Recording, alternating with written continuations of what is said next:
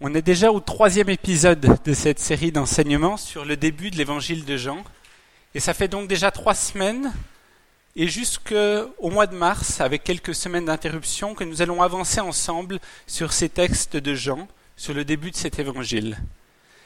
Et aujourd'hui, après déjà deux prédications, nous allons finir enfin ce premier chapitre.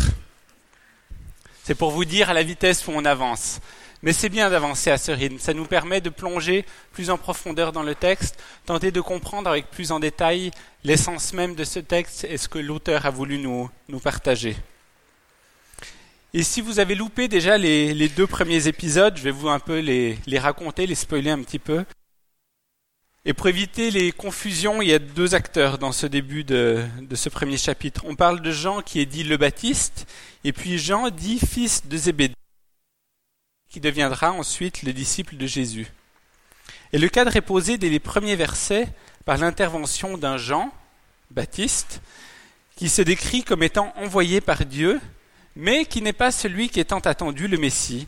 Et il se décrit au, au cours d'une enquête faite par le parti des pharisiens, non pas comme le Messie, mais comme quelqu'un qui arrive avant lui, tel un annonciateur, tout en sachant, lui, qu'il le baptisera, lui, le Messie tant attendu. Et c'est ce qui arrive un petit peu plus tard, le lendemain, avec un symbole que Dieu avait partagé avec lui, une colombe qui se pose sur lui. Nous sommes donc au surlendemain du début de ce récit, et si nous retraçons globalement ce qui a été fait les jours précédents, nous avons au premier jour un, une enquête, un interrogatoire, mais qui es-tu, que fais-tu, pourquoi, fait par ce, ce groupe qui est dit des pharisiens, ces, ces juifs pieux qui, jugent la Bible de façon vraiment stricte. En jour 2, un événement extraordinaire, Jean Baptiste, qui, baptise dans, baptisait dans le désert, voit son ministère accompli. Lui qui devait arriver avant le Messie et préparer son passage, eh bien, il voit son travail accompli en baptisant celui qu'il devait préparer. Et si vous avez loupé ces deux épisodes, vous pouvez les retrouver sur Internet, voire les réécouter pour pouvoir vous les remémorer. Et nous arrivons aujourd'hui à ce jour numéro 3, et je vous propose de lire, du coup dans Jean chapitre 1, du verset 35 jusqu'à la fin du chapitre.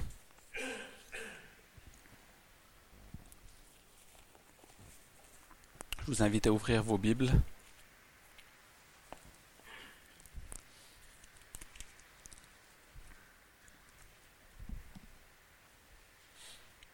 Le lendemain, Jean était de nouveau là, avec deux de ses disciples. Il vit Jésus qui passait et il dit Voici l'agneau de Dieu. Les deux disciples entendirent les paroles de Jean et se mirent à suivre Jésus. Celui-ci se retourna, vit qu'il le suivait, leur demanda Que désirez-vous Rabbi, c'est-à-dire maître, lui répondirent-ils, où habites-tu Venez, leur répondit-il, et vous le verrez. Ils l'accompagnèrent donc et virent où il habitait. Il était environ quatre heures de l'après-midi. Ils passèrent le reste de la journée avec lui. André, le frère de Simon-Pierre, était l'un des deux hommes sur la déclaration de Jean, s'était mis à suivre Jésus.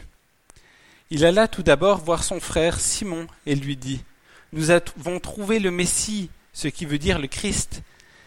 Et il le conduisit auprès de Jésus. Jésus le regarda attentivement et lui dit Tu es Simon, fils de Jonas. Eh bien, on t'appellera Céphas, ce qui veut dire Pierre. Le lendemain, Jésus décida de retourner en Galilée. Il rencontra Philippe et lui dit Suis-moi. Philippe était originaire de Bethsaïda, la ville d'André et de Pierre. Philippe, à son tour, alla voir Nathanaël et lui dit Nous avons trouvé celui dont Moïse a parlé dans la loi et que les prophètes ont annoncé, c'est Jésus, le fils de Joseph de, la ville de Nazareth. De Nazareth, répondit Nathanaël, que peut-il venir de bon de Nazareth? Viens et vois toi-même, répondit Philippe. Jésus vit Nathanaël s'avancer vers lui. Alors il dit Voilà un véritable Israélite, un homme d'une parfaite droiture. D'où me connais-tu? demanda Nathanaël. Avant même que Philippe t'appelle, lui répondit Jésus, Lorsque tu étais sous le figuier, je t'ai vu. Maître, répondit Nathanaël, tu es le Fils de Dieu, tu es le roi d'Israël. Tu crois, lui répondit Jésus, parce que je t'ai dit que je t'ai vu sous le figuier, tu verras de bien plus grandes choses encore. Et il ajouta, Oui, je vous l'assure, vous verrez le ciel ouvert et les anges de Dieu monter et descendre entre le ciel et la terre par l'intermédiaire Fils de l'homme. Nous sommes à ce moment-là de l'histoire, avec un grand H, à un point clé, au moment où Jésus est sur le point de débuter son ministère, au moment où Jésus commence petit à petit son ministère public. Mais il n'était pas rare en ces temps de se rapprocher d'un maître, d'écouter ses enseignements afin d'acquérir de la sagesse. Jésus, nous allons creuser cela ensemble, est sur le point de se faire rallier par des disciples. Et beaucoup, beaucoup de rencontres sont faites déjà dès ces premiers versets. Le premier contact qu'ont André et Jean avec Jésus est provoqué de manière étonnante. Ils décident de le suivre, de le suivre, et de le suivre jusqu'à ce que Jésus se retourne, les interpelle, leur propose de les suivre, de le suivre afin qu'ils découvrent finalement quelque chose d'assez banal, où il habite. C'est quand même assez étonnant comme premier contact. Mais on peut quand même imaginer que de savoir où il habitait tenait quand même plus du prétexte que d'un véritable besoin. Et on apprend finalement qu'ils passent la fin de la journée ensemble. Et on a une première réponse de Jésus qui est déjà assez énigmatique envers eux. De cette manière, Jésus se présente ici comme un maître sage.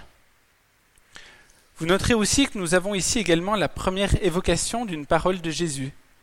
Et si nous lisons pour la première fois la Bible, en commençant par Jean, des choses que quand on rencontre des personnes qui désirent en savoir plus sur la Bible, on propose assez facilement, nous aurions comme première parole du personnage principal Venez et vous verrez.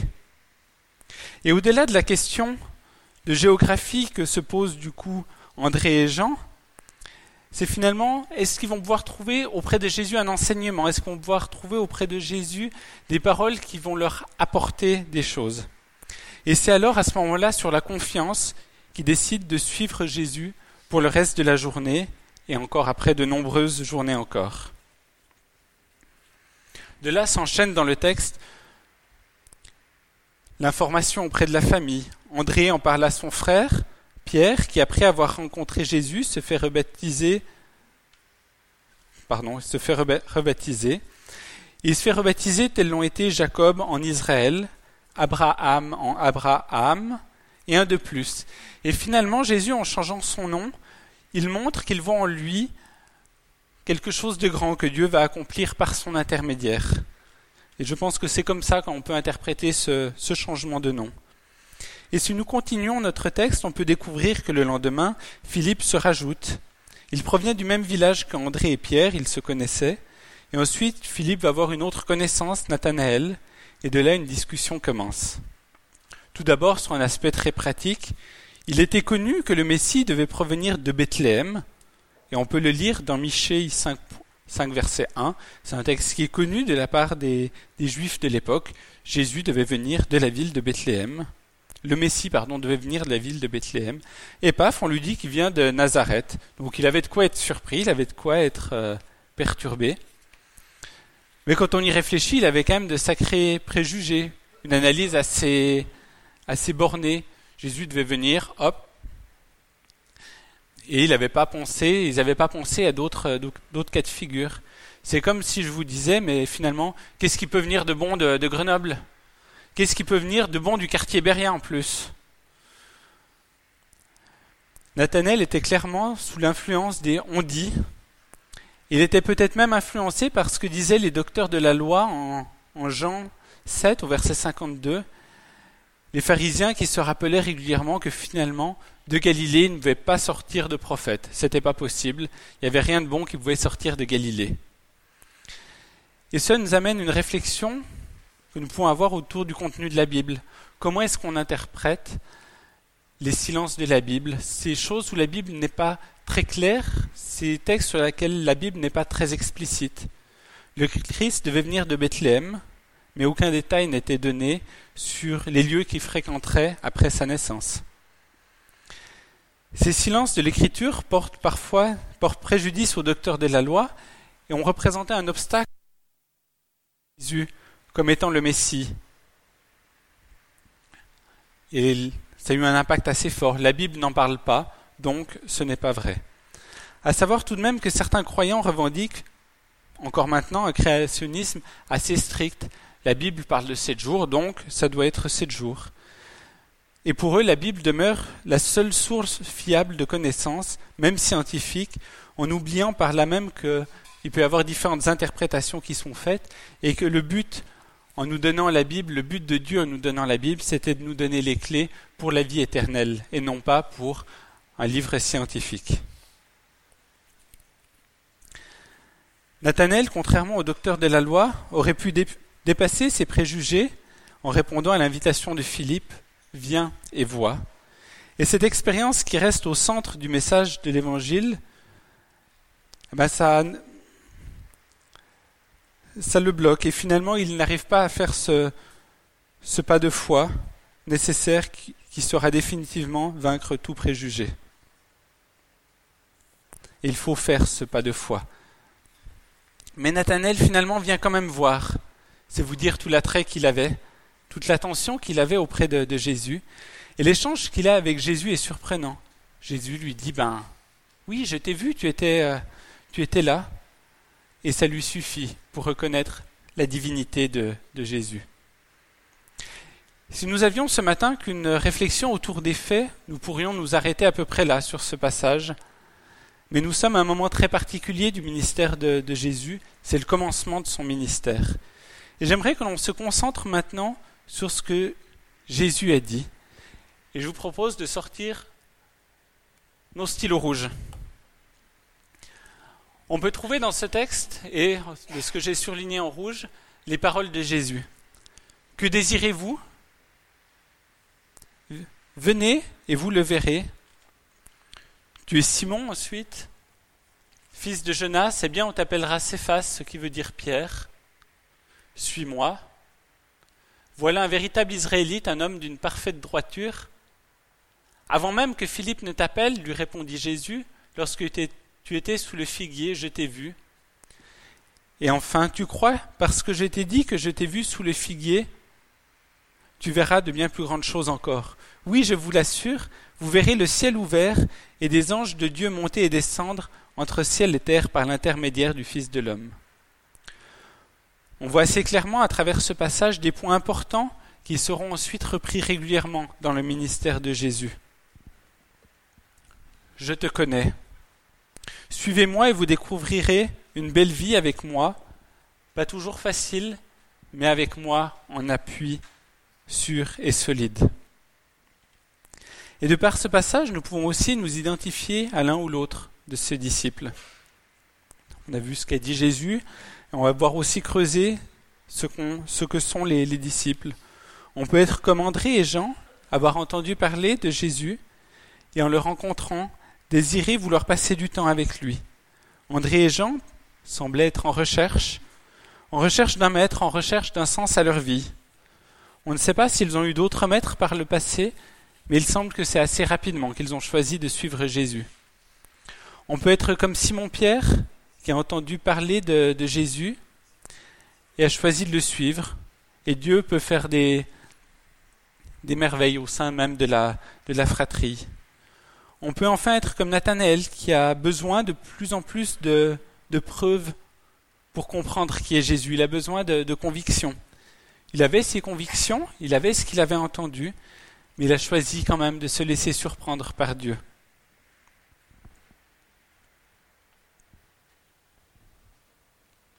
Et à travers ce récit de rencontre entre ceux qui deviendront les premiers disciples de Jésus, qui le suivront, finalement c'est un aspect intéressant qui va être mis en valeur dans ce texte, c'est que c'est la divinité de Dieu, une divinité, la divinité de Jésus, une divinité qui va être challengé, qui va être mis en porte-à-faux, qui va être tenté d'être euh, d'être bloqué par, euh, par les pharisiens tout au, autour, tout au cours du, du, ministère de Jésus. Mais cette divinité de Jésus, elle est déjà clairement mise en évidence dès ce premier chapitre. Et on peut lire dans le texte, dans ce que j'ai surligné en vert, tous ces textes qui sont en lien d'ores et déjà avec la divinité de Jésus. Voici l'agneau de Dieu nous avons trouvé le Messie, ce qui veut dire Christ, le Messie, l'envoyé de Dieu. Nous avons trouvé celui dont Moïse a parlé dans la loi, ce que les prophètes ont annoncé. C'est Jésus, le fils de Joseph de la ville de Nazareth. Un peu plus loin, Maître, tu es le fils de Dieu, tu es le roi d'Israël. Et enfin, oui, je vous l'assure, vous verrez le ciel ouvert et les anges monter et descendre entre ciel et terre par l'intermédiaire du Fils de l'homme. Finalement, Jean 1, tout est plié, tout est dit. On n'aurait peut-être même pas besoin d'aller plus loin. L'essentiel, l'évangile est dit. Tous les jeux sont faits, il n'y a plus rien à dire de plus. Jésus est venu sur terre pour être l'intermédiaire, pour nous permettre de retrouver ce lien avec Dieu. Et la divinité de Jésus est dite finalement d'abord par les disciples en le reconnaissant. Le but de la venue de Jésus semble dans un premier abord être compris par ses disciples. Mais la lecture de la suite de cet évangile montrera que parfois ils ont des doutes, des craintes, et ils ont de la peine à suivre, à comprendre ce que Jésus leur, euh, leur dit. Mais la seule phrase de Jésus sur ce thème reste sans plus d'explication, et c'est ainsi que nous terminons ce chapitre, celui que vous devez avoir beaucoup de mal à voir, parce que finalement, elle évoque deux choses, des paroles de Jésus, mais aussi qui évoquent sa divinité, donc des paroles concernant la divinité même de Jésus. C'est oui, je vous l'assure, vous verrez le ciel ouvert et les anges de Dieu monter et descendre entre ciel et terre par l'intermédiaire du Fils de l'homme. Et là, Jésus fait sûrement référence à un songe de Jacob que je vous propose de lire en Genèse 28. Et c'est les versets 10 à 13.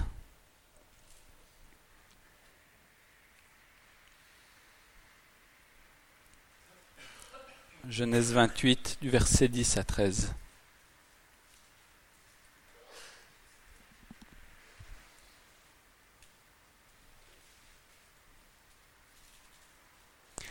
Jacob avait quitté Berseva et marchait en direction de Haran. Comme le soleil se couchait, il prit une pierre pour s'en faire un oreiller, pratique, et se coucha pour passer ainsi la nuit dans un lieu qu'il avait atteint. Dans son rêve, il vit une sorte d'escalier reposant sur la terre et dont le haut atteignait le ciel. Et voici que des anges de Dieu montaient et descendaient cet escalier. L'Éternel lui-même se tenait tout en haut et lui dit Je suis l'Éternel, le Dieu d'Abraham, ton ancêtre, et le Dieu d'Isaac. Cette terre sur laquelle tu reposes, je te la donne, à toi et ta descendance vous notez quand même quelques similitudes. Un escalier qui va de la terre jusqu'au ciel, des anges qui montent, qui descendent, Dieu tout en haut. On est presque dans ce que Jésus a dit pour conclure cette discussion de Jean 1. Mais Jésus fait évoluer ce songe qu'a eu Jacob, et dans son discours il y ajoute une notion qui change du tout au tout la vision de l'homme, la vision de Dieu de l'époque, pour le peuple même d'Israël et pour ses premiers disciples. Il y rajoute par l'intermédiaire du Fils de l'homme. À la période de Jacob, nous n'étions même pas sous ce que l'on appelle l'ancienne alliance, autrement dit appelée l'alliance de la loi, le moment où Dieu a dicté les dix commandements. Mais il y avait déjà eu quatre alliances depuis le commencement en Genèse 1. Et je vous propose de nous rappeler quelles ont été ces alliances afin de pouvoir bien comprendre ce texte. Nous avons une première alliance avec Adam ou dans le Jardin d'Éden, Dieu a conclu un pacte avec la population mondiale qui était de deux personnes. Le contenu de cette alliance était que Dieu donnait des règles pour rester en communion avec lui, avec un but, maintenir l'homme en communion avec son Créateur. Et finalement, il y a une fin assez tragique. L'homme a désobéi par rapport aux règles qui avaient été définies par Dieu. Mais Dieu ne s'est pas arrêté là. Il y a une deuxième alliance avec Adam, encore, après la chute. Son contenu, c'était l'alliance d'un combat spirituel qu'elle allait se mener. Le but, c'est que l'homme pouvait, pouvait attendre l'espérance du salut, attendre l'accomplissement de certaines de la grâce divine. L'homme était fautif, il devait attendre l'accomplissement de la volonté divine de la part de Dieu. L'accomplissement s'est fait même après notre texte de Jean 1, par la mort à la croix de Jésus. Il y a eu ensuite une troisième alliance que les enfants connaissent bien avec, avec l'arc-en-ciel, une alliance avec Noé, où Dieu, après avoir détruit la terre par les eaux, et après avoir gardé juste Noé et sa famille, décide de ne plus recommencer. Le but de cette alliance, c'est que Dieu tient en horreur le péché. Il y en a eu une quatrième, où Dieu annonce à celui qu'il a choisi, Abraham, comment le Messie viendra et comment sa venue serait divinement protégée. Dieu a choisi la manière dont il sauverait l'humanité en s'incarnant dans un homme. Abraham, de par sa confiance infaillible en l'Éternel, est choisi comme celui par qui Dieu agira, comme celui par qui sa descendance agira. Il y eut ensuite une, une cinquième alliance, dite l'alliance de la loi sur le mont Sinaï. Le but c'était de montrer la sainteté de Dieu en nommant clairement quel était le péché. Et en mettant ces dix commandements, en mettant en place toutes les règles que Dieu euh, donne à Abraham, à, à Moïse, pardon, le but c'était de montrer que c'était impossible de toutes les suivre. Parce que la condition c'était une obéissance totale à toutes ces lois. Et quiconque observait la loi, mais qui péchait sur un seul des commandements, il devenait coupable de toute la loi. Il y a ensuite une sixième alliance avec David, où Dieu montre qu'il y aurait l'un de ses descendants, des descendants de David, sur le trône, et qu'il régnerait pour toujours.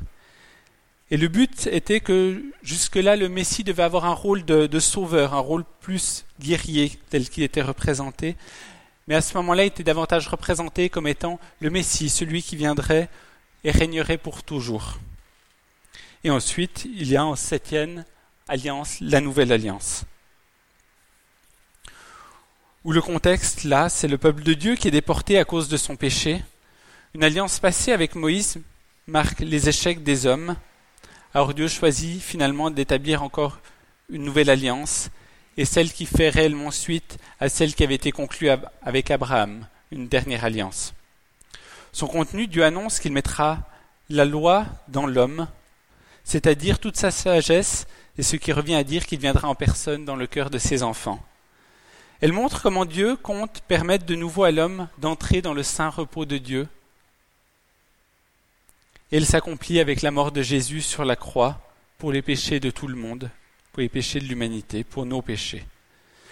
Mais sur cette alliance, il y a une réponse qui est attendue de l'homme, une réponse qui est d'accepter Jésus comme quelqu'un qui vient réformer notre cœur, comme quelqu'un qui vient changer notre façon de, de faire.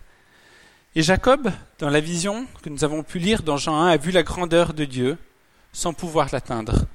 Il y avait cet escalier, il y avait ces anges, mais il ne pouvait pas monter. Et de par l'exemple donné par Abraham et Noé, il avait connaissance de l'horreur que Dieu avait du péché, de quand l'objectif de Dieu était perdu, de ne plus pouvoir vivre en communion avec Dieu. Et Jésus, durant son enfance, adolescence, a été formé auprès de maîtres. Et il connaissait bien ces textes de Genèse. Et en parlant ainsi du Fils de l'homme, c'est de lui qu'il parle, et c'est en tant qu'intermédiaire entre Dieu et les hommes, en tant qu'interface, que le lien est possible entre Dieu et nous. Et il se présente donc en tant que l'escalier, en tant que la personne qui rend la communion entre Dieu et nous, entre le ciel et la terre, lui seul pouvant être pleinement humain et divin. Et là, dans notre texte d'aujourd'hui, Jésus énonce en quelques mots le fait qu'un temps est passé et qu'ils sont à l'aube de cette nouvelle alliance, entre Dieu et eux. Que cette relation avec un Dieu, haut, quasi impossible, allait évoluer grâce à lui. Et cette expression fils de l'homme apparaît encore douze fois dans l'évangile de, Jean. Par cette expression, c'est à la fois la portée humaine de ce Jésus qui est mise en valeur. Et en effet, Jésus était pleinement intégré à la société de par sa famille, son métier, ses amis, mais également son origine divine, avec un grand H. Et si on lisait le, chapitre 7 de Daniel, où il est fait mention de ce Fils de l'homme, c'est un personnage divin qu'on trouve dans ce texte, qui apparaît dans, dans ce livre, revêtu d'attributs divins et exerçant un règne divin comme Dieu lui-même.